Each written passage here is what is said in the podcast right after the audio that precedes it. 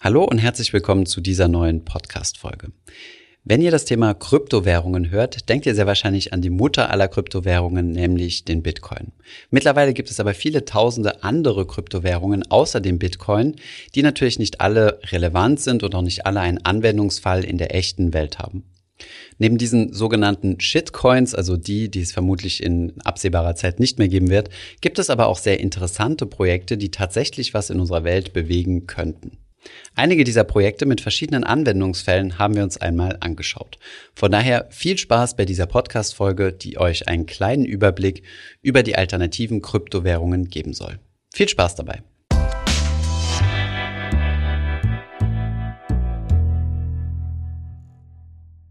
Lange galten sie als hochspekulativ und sind es zum Teil natürlich immer noch. Aber wir finden, dass Kryptowährungen einen genaueren Blick wert sind, denn mittlerweile gibt es laut Experten mehr als 7000 verschiedene Kryptos und ich würde sagen, dass die meisten nicht so ganz genau wissen, wofür diese Kryptoprojekte stehen. Deshalb wollen wir ein bisschen Licht ins Dunkel bringen in dieser Folge. Zunächst ein wichtiger Disclaimer, Thomas. Genau, ganz wichtig an dieser Stelle. Ähm, das hier ist ein rein informativer Podcast. Es soll keine Anlageempfehlung sein. Auch hier ein Hinweis meinerseits. Ich bin investiert in Bitcoin, also zum größten Teil, was meine Kryptowährung-Investment angeht und einen kleinen, einen sehr, sehr kleinen Teil in Ethereum. Alle anderen Kryptowährungen, über die wir sprechen, bin ich nicht investiert.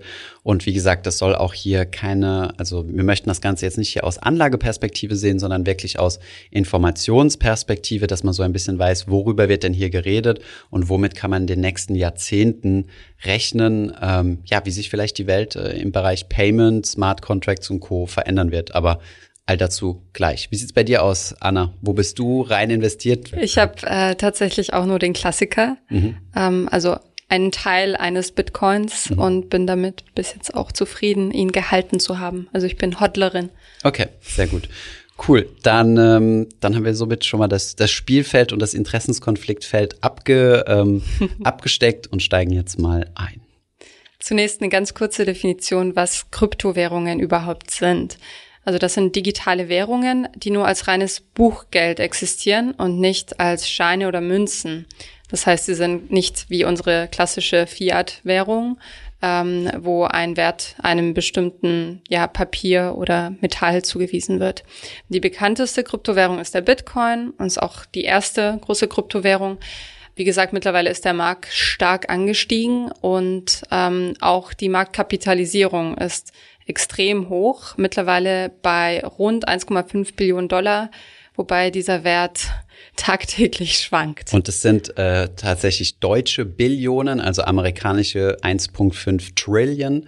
Ähm, was man dazu aber auch sagen muss, ist, dass der Bitcoin davon den ganz großen Löwenanteil ausmacht. Am Tag der Podcastaufnahme heute ist der Bitcoin bei circa 900 Milliarden. Also macht er von diesen 1,5 Billionen fast zwei Drittel aus. Also alleine die größte Kryptowährung. Danach kommt Ethereum und dann, ähm, dann wird es nach unten hin immer dünner. Vielleicht noch mal eine kleine Ergänzung zum Thema Kryptowährung. Woher kommt das Krypto? Das kommt von Kryptographie. Denn im Endeffekt sollen, ähm, das ist nicht bei allen Währungen der Fall, aber ist die Idee dahinter, ein äh, dezentrales Kassenbuch zu führen. Das bedeutet, üblicherweise gehen wir zu der Bank und da steht dann, das hier ist das Konto von Anna und da ist so und so viel drauf und da geht jetzt was ab auf ein anderes Konto. Das heißt, wir haben eine zentrale Stelle, die Buch führt und beim Bitcoin ist das anders. Da ist dieses Kassenbuch, also wo aufgelistet ist, wer, wem gehört was, ist quasi dezentral geregelt. Das heißt, es ist öffentlich für jeden einsehbar. Und um das zu besichern, muss es, ähm, bedarf es Kryptographie. Also es muss halt ähm, gewisse Art äh, diese Informationen verschlüsselt werden, dass nicht jeder die manipulieren kann. Und daher kommt so dieser, dieser Ausdruck Kryptowährung oder Cryptocurrencies weil halt einfach Verschlüsselungstechnologie verwendet wird, um zu verhindern, dass dieses äh, öffentlich einsehbare Kassenbuch manipuliert wird. Vielleicht in einigen einfachen Worten dargestellt. Genau, das heißt, die Daten sind auf den Computern der Nutzer gespeichert und nicht zentral auf einem Server sozusagen. Und dem zugrunde liegt die Blockchain, ähm, da gibt es unterschiedliche Strukturen, je nach ähm, Kryptowährung und äh, Kryptomodell. Und ich finde die Beschreibung ganz gut, dass die Blockchain für den Bitcoin das ist, was das Internet für die E-Mail ist. Also es ist die Grundlage, aber es ist nicht die Ausführung sozusagen. Und heute wollen wir in der Folge auch mal vorstellen, welche unterschiedlichen Ausführungs- und Nutzungsmöglichkeiten es für Blockchain und äh, Kryptos gibt. Mhm. Das, das geht nämlich weit über die ähm, Bezahlung hinaus. Vielleicht mal noch so eine kleine Analogie, wenn wir sagen, okay, der gesamte Bitcoin ist so mit so einem großen dezentralisierten Kassenbuch, könnte man sagen, so um es einfacher auszudrücken. So jeder Block in dieser Blockchain ist quasi eine Seite auf diesem Kassenbuch und wenn die vollgeschrieben ist, blättern wir einmal um und führen quasi auf der nächsten Seite dieses Kassenbuch weiter. Und jede Seite baut immer auf der Seite davor auf, weil es übernimmt ja quasi so den, den aktuellen, den aktuellsten Stand. Und äh, wenn wir dann sagen, okay, das gesamte Kassenbuch ist dann insgesamt die Blockchain, also quasi eine Kette aus diesen ganzen Seiten. Wenn man sich das mal so irgendwie versuchen will, in unsere jetzt äh, so bestehende Welt äh, zu übersetzen. Wie schon angesprochen, hinter den Coins ähm, stehen jeweils ganz unterschiedliche Perspektiven und mhm. äh, Nutzungscases, ähm, unter anderem sichere Bezahlung oder anonyme Bezahlung, je nach Coin, äh, Smart Contracts, also intelligente Verträge, darauf gehen wir später noch ein, DeFi, also dezentrale Finanzwirtschaft, Versicherungen, Crowdfunding, Infrastruktur, Cloud Computing und so weiter und so fort. Also es ist mittlerweile echt ein riesiges Netzwerk entstanden an verschiedenen Anwendungsbereichen für Kryptos. Mhm. Ähm, wie kann man mit Kryptos handeln? Dazu hatten wir neulich ein Video. Mhm. Erzähl mal. Ja, also es ähm, mittlerweile ist es super einfach geworden, Kryptowährungen zu kaufen. Früher war das ein bisschen komplexer, da musste man auf irgendwelche ganz äh, ja, un unangenehme vom User-Design her und von der Sicherheit äh, entwickelten äh, Börsen und Plattformen. Mittlerweile ist das ein Milliardengeschäft. Eine der größten Plattformen äh, überhaupt ist äh, Coinbase, die ja gerade ihren, ähm, ihren Börsengang auch vorbereiten. Man spekuliert, dass es eine der größten Finanzfirmen der Welt werden wird weiß man jetzt noch nicht genau, ne, zu wie viel die an die Börse gehen. Binance ist genau dasselbe, das ist die größte äh, Krypto-Plattform.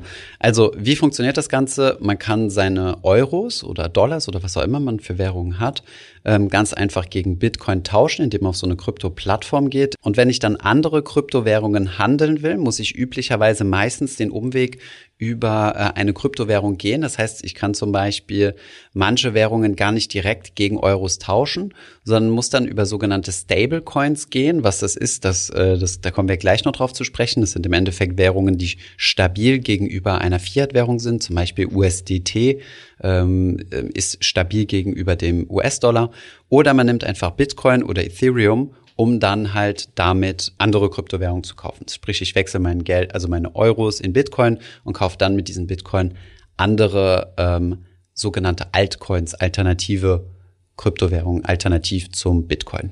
Und all das mit Hilfe einer Wallet, hm. äh, die ich mir entweder aufs Smartphone installiere oder es gibt auch sicherere Möglichkeiten, seine, seine Kryptos aufzubewahren. Aber das ist nochmal ein ganz eigenes Thema. Wallet ist halt meistens, also das ist so der übliche Ausdruck. Ähm, leider trifft es nicht ganz auf den Punkt, was tatsächlich ist, weil Wallet heißt übersetzt Brieftasche. Aber in der Brieftasche habe ich ja meine Geldscheine. Bei der Kryptowährung ist es aber nicht so. Mein Geld ist immer auf der Blockchain. Deswegen wäre Schlüssel eigentlich der bessere Ausdruck. Aber im Endeffekt ist es genau das. Es ist einfach mein Schlüssel zum Zugang auf die Blockchain zu meinen, zu meinen Währungen. Genau. Das heißt, wenn ich die einmal gekauft habe, muss ich die auf eine eigene Wallet übertragen.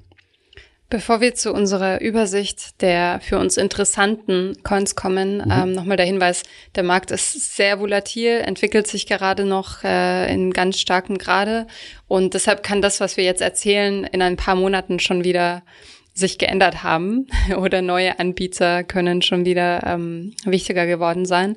Das heißt, das ist jetzt zum aktuellen Stand mhm. ähm, im Frühjahr 2021, was wir uns herausgepickt haben. Es gibt verschiedene Anwendungsbereiche, wie genannt, und wir haben die jetzt mal aufgeteilt in folgende Kategorien. Eins, ähm, Kryptos als Zahlungsmittel, zwei, Smart Contracts und drei, das Management von Blockchain-Transaktionen und Kryptos. Zunächst die Zahlungsmittel, wo es mit dem Klassiker losgeht. Fangen wir an mit der Mutter aller Kryptowährungen und das ist der Bitcoin. 2007 wurde das erste Mal das White Paper von einem bis heute nicht bekannten Person oder Personengruppe veröffentlicht. Und äh, ja, in, dieser, in diesem White Paper wurde das erste Mal der Bitcoin vorgestellt Und im Endeffekt ist es das erste Mal, dass man es geschafft hat, ein digitales Unikat zu kreieren. Das bedeutet, wenn ich Bitcoin halte, lässt sich das nicht, äh, lassen sich meine Bitcoins quasi nicht kopieren. Und das ist eigentlich äh, im digitalen Umfeld so eine ziemliche Innovation, denn wenn wir zum Beispiel ein Bild per WhatsApp verschicken oder so, verschicken wir nie tatsächlich das Bild, sondern wir verschicken immer nur eine Kopie davon. Und das ist tatsächlich bei Kryptowährungen, die bisher, also auch vor Bitcoin bereits diskutiert wurden, war das immer ein Problem dass man zu leicht Kopien anlegen kann. Und dieses Problem hat Bitcoin gelöst. Und Satoshi Nakamoto, der Gründer oder die Gründergruppe oder die Gründerin von, äh, von Bitcoin, hat den Bitcoin auf 21 Millionen reduziert. Und deswegen sagt man noch so ein bisschen, Bitcoin ist äh, so eine Art Gold im digitalen Umfeld, weil es nur eine limitierte Anzahl an Bitcoins gibt, die man auch jederzeit im Code, also im Bitcoin-Code nachlesen kann. Weltweit sind über 17,5 Millionen Bitcoins im Umlauf. Ähm, Tag für Tag kommen ungefähr 1800 neue Bitcoins dazu. Ähm, das Mining, also das Erstellen von Bitcoins, dauert wesentlich länger als bei anderen Coins ähm, zum Teil und Schätzungen zufolge reicht deshalb der Supply noch bis äh, 2130. Also wir werden es nicht mehr erleben, voraussichtlich. Wobei ähm, das Wachstum des Bitcoins auch asymptotisch abnimmt. Also alle vier Jahre hast du dieses Halving, was bedeutet, dass, äh, dass Miner quasi weniger Bitcoin bekommen, sprich die Zufuhr an Bitcoin wird quasi immer langsamer und irgendwann, es gehen ja auch Bitcoins verloren, gehen mehr Bitcoins verloren, als neue kreiert werden und dann wird auch so ein mhm. Bitcoin eine deflationäre Währung. Ähm, ich denke, es wird aber zu weit führen. Vielleicht nur, was, was für unsere Hörerinnen und Hörer wichtig ist, ist, dass Bitcoin häufig als das Gold also als das digitale Gold bezeichnet wird. Also es gibt ein bisschen Kritik, sagen wir es mal so, oder es wird ein bisschen gezweifelt, ob Bitcoin tatsächlich ein Zahlungsmittel ist, was jetzt bei der nächsten Währung, die wir uns rausgesucht haben, ein bisschen anders ist. Und zwar Ripple, XRP. Das basiert auf einer Open Source Datenbank, ähm, auch mit einem Register von Kontoständen und jeder Ripple-Nutzer kann das Register in Echtzeit einsehen. Ähm, Ripple ist beliebt bei Banken, deckt auch Devisen und andere Währungen ab und ist wesentlich schneller als äh, das Bitcoin-Modell und kann ungefähr 1000 Transaktionen pro Sekunde abwickeln. Genau, das Problem bei äh, Ripple ist, dass es äh, zentralisiert ist. Das bedeutet, es gibt eine zentrale Institution, die Ripple äh, steuert, also eine Ripple Foundation. Also die Währung, mit der ähm, Ripple läuft, äh, wird als XRP bezeichnet. Also das ist quasi, ähm, ja genau, die Währung in diesem System. Und ähm, Genau, Ripple wird, wird ziemlich viel äh, kritisiert im Krypto-Umfeld, weil es tatsächlich nichts anderes ist als äh, ein Finanzinstitut, was quasi diese Blockchain-Technologie übernommen hat und diese dann Banken anbietet. Ähm, ist zum Beispiel auch kompatibel für SWIFT, also ein Zahlungssystem, mit dem Banken sowieso schon arbeiten. Also um es kurz zu fassen, ähm, das Ziel von Ripple ist es quasi, Banken äh, effizienter und schneller zu machen um ähm, Devisengeschäfte besser abzuwickeln und auch größere Transaktionen weltweit in Sekunden schneller abzuwickeln. Wenn man internationale Überweisungen gemacht hat, weiß, dass das heute noch nicht der Fall ist.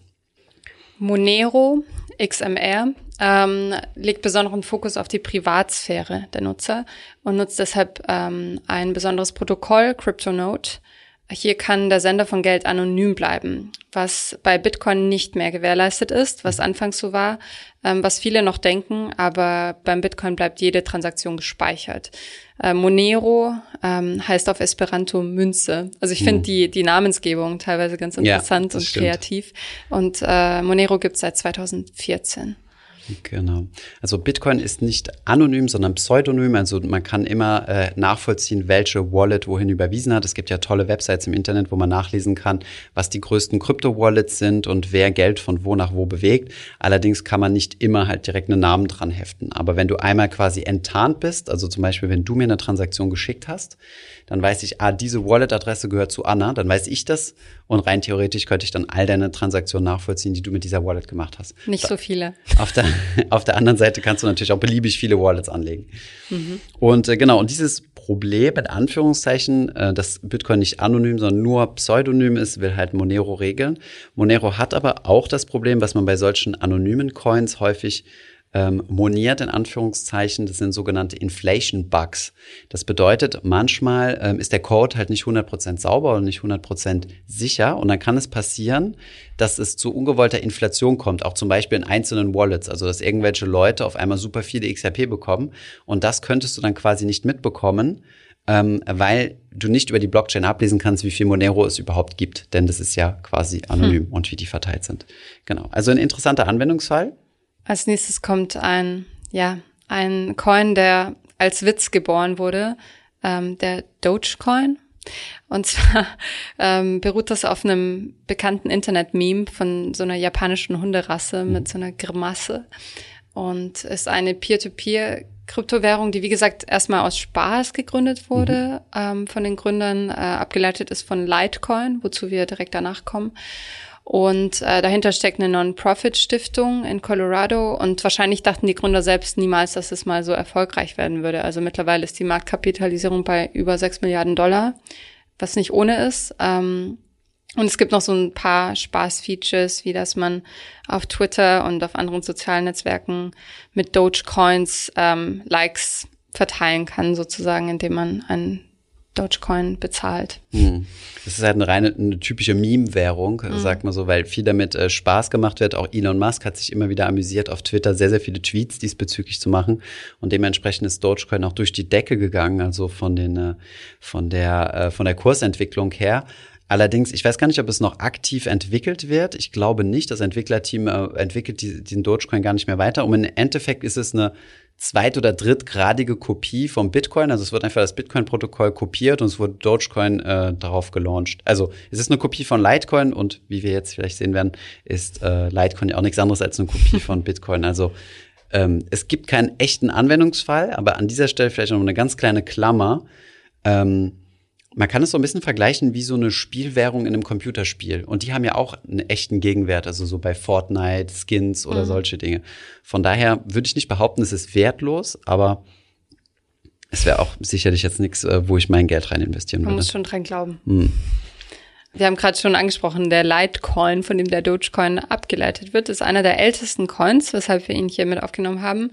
Und der Litecoin ist angetreten, um die Schwachstellen des Bitcoins auszubessern. Und zwar soll der Litecoin schneller, einfacher und verlässlicher als Bitcoin sein und ähm, verarbeitet Blocks tatsächlich schneller. Ähm, es gibt auch eine höhere Verfügbarkeit und zwar 84 Millionen Litecoins, ist also trotzdem noch begrenzt, aber auf das Vierfache des mhm. Bitcoins. Und ähm, ja, ist immer noch weit verbreitet, aber ähm, nicht im Trend, sage ich mal. Hm. Und wurde 2011 gegründet, also ist eine der älteren Kryptos. Hm. Nur zum, äh, weil wir jetzt schon zweimal von Kopie gesprochen haben. Im Kryptoumfeld ist es überhaupt nicht schwierig, äh, was zu kopieren. Du kannst nämlich einfach den Code, äh, also den, den Programmiercode vom Bitcoin nehmen und ihn äh, kopieren und kannst dann deinen eigenen Coin launchen. Den kannst du dann einfach umbenennen, denn das Ganze ist ja Open Source mhm. und so entstehen dann diese ganzen Kopien. Es gibt jetzt zig Kopien von Bitcoin, wo Leute gesagt haben, wir machen irgendwas besser. Im Endeffekt ist aber nicht der Code sorgt für die Sicherheit, also doch der auch, wie, wie er halt geschrieben ist, aber vor allem auch das Netzwerk sorgt dafür, dass, die, dass diese Coins nicht angreifbar sind. Jetzt kommen wir zum ersten sogenannten Stable Coin und zwar ähm, Tether. Magst du erzählen, was dahinter steckt, USDT? Mhm. Ja, ähm, Tether ist ähm, ja wie gesagt ein sogenannter Stablecoin. Ein Stablecoin bedeutet, dass er quasi einen direkten Link hat zu einer Fiat-Währung und in diesem Fall steht im Namen schon drin USDT, also ähm, US-Dollar. Und das Ziel ist es hier eine Preisstabilität zu haben, so dass ein ähm, Tether genau ein US-Dollar wert ist. Und das wird erzeugt, indem man das einfach mit äh, mit echten US-Dollar hinterlegt, also quasi die die die Foundation, die dahinter steckt, äh, kauft halt tatsächlich diese US-Dollar. Vielleicht hier eine kleine Klammer auf, zumindest wird das kommuniziert. Es gibt hier häufiger mal ähm, Gerüchte, dass das nicht unbedingt der Fall ist. Und genau, die Frage ist halt, warum macht man so etwas? Weil es halt für viele Kryptobörsen einfacher ist oder auf vielen Kryptobörsen kann man halt nur Kryptowährungen handeln, also überhaupt gar keine Euro, Dollar oder Fiat-Währung.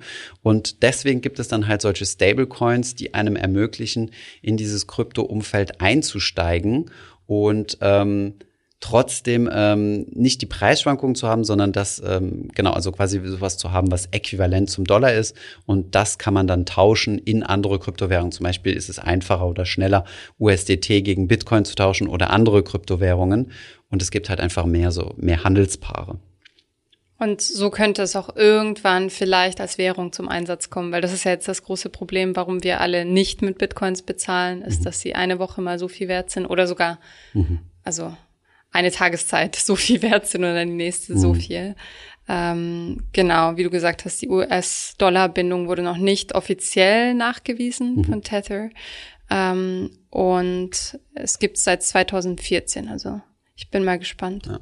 Ist auch keine Investition, wo man jetzt sagen kann, dass ich, also da ich, man investiert jetzt in Tether, um, um Gewinne zu machen, denn äh, das Ziel ist immer, dass ein Tether ein US-Dollar wert sein wird. Von daher ist es halt eine tatsächliche, ja, ich würde es mal so als Transitwährung bezeichnen, ja.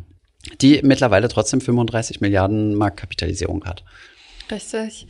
Ähm, jetzt kommen wir zu einem Sonderfall, würde ich behaupten, mhm. und zwar die, ähm, ja, die digitale Währung, die Facebook rausbringen möchte, lange als Libra gehandelt, ähm, jetzt aber umbenannt in Diem, also lateinisch für Tag. Mhm. Und ähm, genau, das soll ein digitales Zahlungssystem sein. Ähm, auch hier wird der Stablecoin angestrebt, also eine Bindung an den US-Dollar. Und das Ziel ist, dass endlich mal eine Digitalwährung den Durchbruch schafft und das wirklich damit bezahlt wird. Mhm. Ähm, nun dauert das aber schon eine Weile und äh, das wurde lange angekündigt, wird auch groß erwartet, aber ähm, die Politik versucht da mit zu regulieren. Und mhm. wir waren auch bei der Europäischen Zentralbank, die ganz viel über Libra damals gesprochen ja. hat. Ich glaube, man sieht das ähm, auch sehr kritisch. Sehr gesehen, kritisch, ja. genau. Ähm, übrigens nicht nur seitens von, äh, von Regierungen und so, sondern auch extrem kritisch und viel kritisiert aus dem aus dem Krypto aus dem Krypto-Umfeld, also von den Krypto-Fanatikern. Denn im Endeffekt, was man wissen muss, es ist keine dezentralisierte Werbung, es steckt irgendwie Facebook und ein Konsortium von anderen großen Unternehmen dahinter. Es ist also das erste, was man als sogenannte sogenannten Corporate Coin bezeichnen kann, also dass ein Großunternehmen ähm, da eine, eine eigene Währung rausbringen will und ähm, kommt daher auch mit seinen Schwächen einher. Zum Beispiel ähm, über Bitcoin wurde auch, wurde auch viel ähm, geschimpft und es wurde viel kritisiert, aber niemand kann es verbieten. Es ist dezentral. Das heißt, selbst wenn ich im tiefsten äh, Busch irgendwo unterwegs bin und, und checken möchte, ob, ich, ob irgendwie eine Transaktion valide ist oder nicht, dann kann ich tatsächlich das Bitcoin-Protokoll sogar per Satellit anzapfen und, äh, und kann schauen, ob eine, ob eine Transaktion valide ist. Bei solchen zentralisierten Coins, die zum Beispiel jetzt von einem oder mehreren Corporates gelauncht werden, ähm, gibt es immer das Risiko, dass das quasi von heute auf morgen ähm, zugemacht wird oder dass es da in irgendeiner Weise ähm, Einflüsse von außen gibt. Kommen wir nun zu der zweiten Kategorie, und zwar Coins, die Smart Contracts, also intelligente Verträge abwickeln. Mhm der wichtigste sogenannte Smart Contract Coin und ähm, die zweitgrößte Kryptowährung der Welt ist Ethereum. Der Coin heißt Ether, die Blockchain Ethereum und viele andere Coins basieren auf der Technologie, die dahinter steckt. Äh, wie gesagt, äh, Smart Contracts, also intelligente Verträge, die sich quasi selbst auslösen und automatisch zustande kommen, wenn bestimmte Bedingungen erfüllt werden. So will Ethereum äh, Vertragsabschlüsse und das Vertragswesen revolutionieren. Mhm. Was bedeutet das? Ja, Smart Contract klingt erstmal super fancy. Ähm, aber äh, ich, ich mache mal ein Beispiel von einem Smart Contract, den wir schreiben könnten. Wir könnten zum Beispiel sagen, hey, äh, wir sprechen in diesem Podcast jetzt ein Sponsoring ein und die Einnahmen, äh, die aus diesem Sponsoring entstehen, die teilen wir uns 50-50. Das heißt, wir könnten uns jetzt einen, einen Smart Contract schreiben, der dann sagen würde, ähm, wenn Podcast-Folge live geht, dann buche ab äh, von dem Ether Wallet von unserem Sponsoring-Partner und sende 50% Anna und 50% mir. Das wäre also quasi, wir haben quasi einen Sponsoring-Vertrag, der automatisch ausgeführt wird. Ähm, in der Blockchain wird halt erkannt, ah, eine Podcast-Folge ist live gekommen, da ist irgendwie ein Code-Schnipsel drin oder so, dass das, dass das gesponsert ist. Und dann würden wir halt automatisiert äh, einen, einen Sponsoring bekommen. Und so kann man sich eigentlich alles konstruieren, was man möchte. Das sind also quasi im Endeffekt nichts anderes als Verträge, aber die führen sich halt automatisch aus. Und da kommt halt so ein bisschen das Konzept des Code is Law, also quasi ähm, Code ist, äh, ist das Gesetz, dass man also quasi Regeln festschreibt in Code, die dann automatisch ausgeführt werden, ohne dass es irgendwie eine, ein Reinforcement geben muss oder so. Ja, das Besondere und Neue an Ethereum im Vergleich zu anderen äh, Blockchains ist, dass Entwickler ziemlich viele Freiheiten haben, beliebige Anwendungen zu erstellen.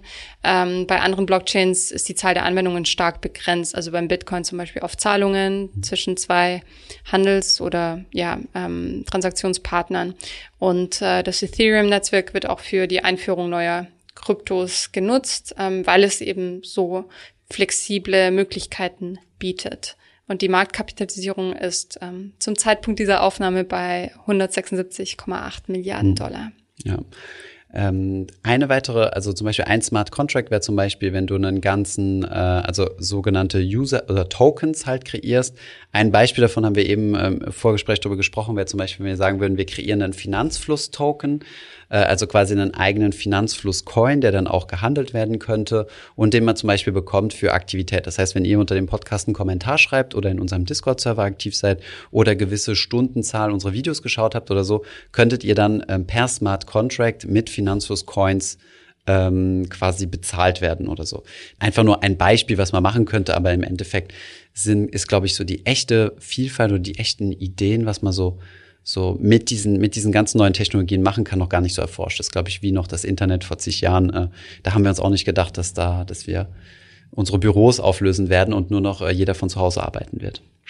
Oder kann zumindest, wenn man das möchte. Hm. Die nächste Smart Contract Krypto ist äh, Binance. Ähm, kennt man eigentlich als Kryptobörse. Mhm. Es gibt aber auch eine Blockchain dazu und ähm, die erleichtert kryptobasierte Zahlungen und liegt damit im Bereich der dezentralen Finanzwirtschaft.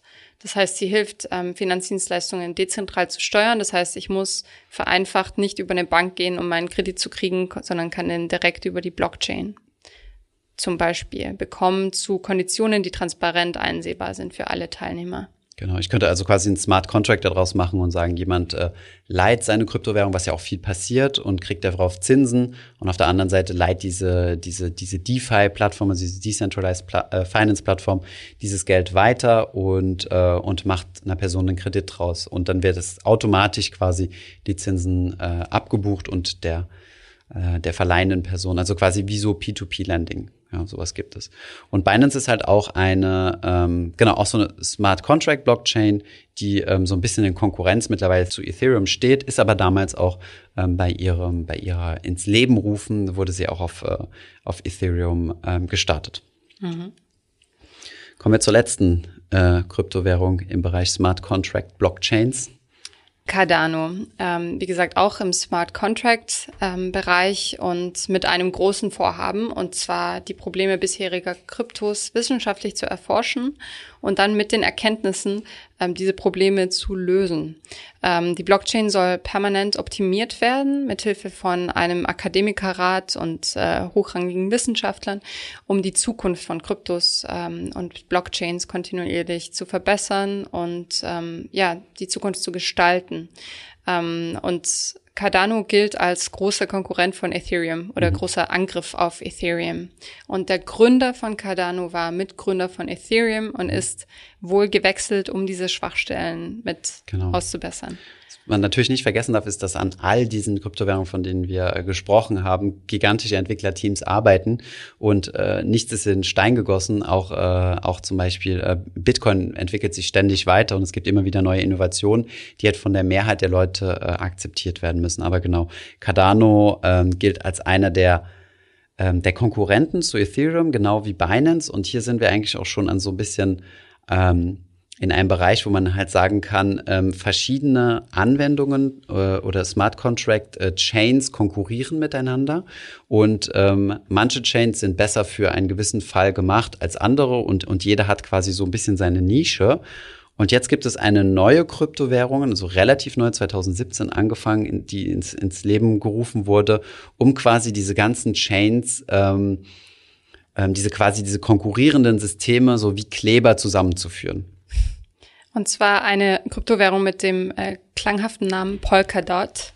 DOT, ähm, ja, soll wie so ein Dolmetscher fungieren zwischen den verschiedenen Blockchains und Sidechains und ähm, ja, wird Relay Chain genannt, soll die Systeme sicherer machen, ähm, die Abwicklungen ja vereinfachen und ähm, ja vor Hacks schützen. Mhm. Genau, also im Endeffekt ähm, kann man sich vorstellen, diese ganzen Smart Contract äh, sind so einzelne Systeme, einzelne Inseln. Und im Endeffekt soll Polkadot das Ganze irgendwie zusammenführen, so dass du dann quasi nur dort noch eine Anwendung programmierst oder ein Smart Contract ins Leben rufst. Und dieser Smart Contract sich dann einfach den besten Weg sucht, also da, wo der, er am schnellsten executed werden kann oder wo er am günstigsten ist. Und ich denke mal auch, ähm, wir leben jetzt noch in einer Welt, wo wir uns mit so kompliziertem Zeug auseinandersetzen müssen. Aber ich kann mir gut vorstellen, dass irgendwann das so er den Hintergrund rückt, diese ganze Technik, so wie jetzt beim Internet. Wir machen einfach einen PC an, Internet läuft und fertig. Was da jetzt wie der Router kommuniziert mit dem, mit dem, äh, mit dem Internet Service Provider und was weiß ich, was da im Hintergrund passiert, haben wir alle keine Ahnung von und ist uns auch egal. Und ich könnte mir gut vorstellen, dass auch die Kryptowelt dorthin geht, ähm, dass jeder so seine eigenen Use Case hat und das Ganze wird dann irgendwie immer anwenderfreundlicher und die Infrastruktur im Hintergrund. Ja, ich fand Polkadot, ich kannte es vorher ehrlich gesagt noch nicht, aber ich fand das sehr interessant, weil es so meta ist. Mhm. Also jetzt gibt es Kryptos, die Kryptos verwalten und genau. Kryptos managen und ich frage mich, was da noch so alles kommt. Also für mich war das eine sehr spannende Recherche. Mhm. Ja, es gibt auch noch ähm, viele, also das war jetzt unsere letzte, sorry für die Enttäuschten, äh, die jetzt noch auf viele andere äh, warten. Es gibt noch zig andere, ganz beliebt bei uns in Deutschland ist IOTA, das im internationalen Vergleich aber kaum eine Rolle spielt und viele, viele, viele Krankheiten hat, haben wir das jetzt mal außen vor gelassen. Anna wollte es drin haben, ich habe dann, äh, ich habe es dann streichen müssen, weil äh, sonst der Podcast auch zu lang wird. Und ähm, Genau, es ist ein spannendes Environment. Wie gesagt, ähm, ich kann echt nur empfehlen, da nicht unbedingt sich verführen zu lassen, nur weil man irgendwas toll findet, da jetzt Geld rein zu investieren. Es gibt super viele Unternehmen, die ich toll finde und trotzdem bleibe ich breit diversifiziert in ETFs investiert, ohne mich dazu zu verleiten. Und ähm, ja, es gibt eigentlich im, im Krypto-Umfeld eine, eine, eine allgemeine Meinung, wenn Bitcoin steigt, steigen auch alle anderen. Wenn Bitcoin fällt, fallen auch alle anderen. Von daher denke ich, ist man schon sehr gut aufgestellt äh, und profitieren vom Kryptobereich, wenn man ähm, einen kleinen Teil seines Portfolios in Bitcoin investiert. Wem das zu komplex ist, wer da keine Lust drauf hat, braucht auch gar keine Angst haben, braucht, wird auch nichts verpassen. Es gibt mehr und mehr Unternehmen, die sich mit Kryptos eindecken und dann hat man diese auch indirekt in seinem Portfolio, wenn man zum Beispiel Tesla-Aktien über einen ETF gekauft hat oder so. Genau. Oder äh, Tesla Einzelaktie. Genau. ja, danke ähm, für die Einschätzung der einzelnen Kryptos und wir hoffen, ihr habt ein bisschen was dazugelernt. Danke, bis bald. Ich hoffe, diese Podcast-Folge hat dir gefallen. Wenn ja, dann zöger doch nicht in deinem Umfeld über diesen Podcast zu sprechen, bei Freunden und Bekannten. Ich denke, es gibt auch in deinem Umfeld viele Menschen, die sich für das Thema finanzielle Bildung interessieren oder interessieren sollten. Wenn du auf iTunes bist, würden wir uns auch freuen, wenn du uns eine positive Bewertung dalässt. Das hilft uns, den Podcast noch einfacher auffindbar zu machen. Alle wichtigen Links und Verweise findest du wie immer in den Show Notes zu diesem Podcast. Vielen Dank fürs Zuhören und bis zum nächsten Mal.